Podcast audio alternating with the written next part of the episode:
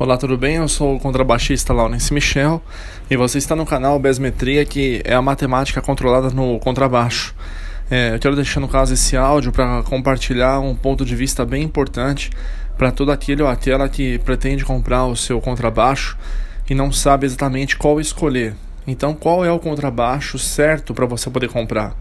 Bom, a princípio não adianta só escolher é, pelo preço mas também escolher principalmente pela condição de que ele pode oferecer para você. Se for no caso de quatro cordas, de single cordas, seis, ou se for contrabaixo fretless, também tem um contrabaixo baixolão, daquele pessoal que costuma comprar mais para deixar um, um, som mais acústico, certo? Então tudo vai depender das condições no momento que você tem em relação ao bolso e também ao produto final, ou seja, ao timbre que você almeja. Se você pensa em fazer um, um lance de estudo e de gravação de músicas instrumentais, sugiro que você até compre um contrabaixo com mais do que cinco cordas, né? Porque você vai ter no caso uma maior versatilidade em relação às oitavas. Você conseguirá montar acordes mais complexos envolvendo sétimas, nonas, décimas, décimas terceiras, para justamente deixar a harmonia com a, a, distinção entre as notas mais graves, que seriam os baixos, da região mais aguda na melodia, certo? Se você pretende fazer uma coisa mais voltada somente para groove, né? Então você pode escolher justamente os sons, literalmente aspas, de elefante, que são os contrabaixos Precision Bass, ou os versáteis jazz bass de quatro cordas. Por quê? Porque o pode dizer o que for, mas os contrabaixos geralmente de quatro cordas, eles têm uma timbragem muito boa, muito definida e a pegada deles é muito macia, muito gostosa de se tocar. No entanto, muitas vezes esses contrabaixos eles têm é, casas a menos, ou seja, não tem 24 casas. Isso é uma outra coisa que você precisa verificar também. Se você utiliza de duas oitavas em uma só corda, vai faltar casa para você, certo? Então, como eu te falei, tudo vai depender da condição que você pretende adquirir para explorar o seu instrumento, certo?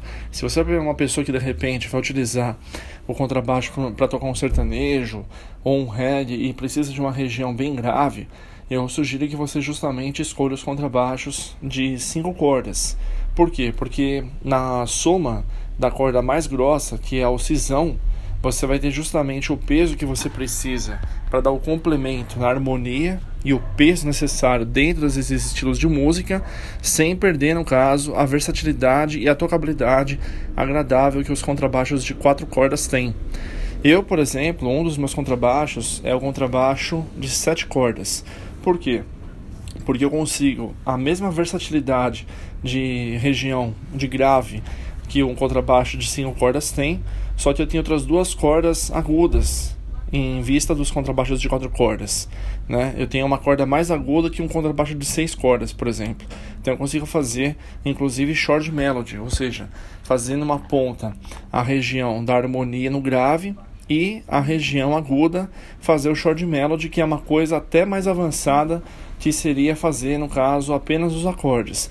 Eu consigo fazer o acorde e o short melody com um som bem cristalino e bem distinto entre as regiões grave, média e agudas, certo? Se você pretende tocar um som mais voltado para o jazz, para o blues, de repente você pode pegar um contrabaixo que seja justamente os fretless, porque eles têm um som bem anasalado, bem característico deles, bem gostoso de se tocar mas tem que ficar atento também com relação à tocabilidade dele, porque você tem que tocar exatamente onde seria o traste do instrumento. E se você de repente pensa em ter uma praticidade você não tem condição de comprar um, um amplificador, você pode justamente buscar os baixolões, que são aqueles contrabaixos em formato de violão de quatro ou cinco cordas, que você consegue também estudar sem precisar de um amplificador, em caso queira fazer a ligação em um amplificador, basta ter um amplificador mais para frente, né? E ele é um quebra-galho pelo fato de ser justamente leve e fácil de transportar para cima e para baixo. Hoje em dia também existem os é, UBS, que são ukulele bass. São parecendo uns contrabaixos parecendo uns ukuleles, só que com cordas extremamente graves.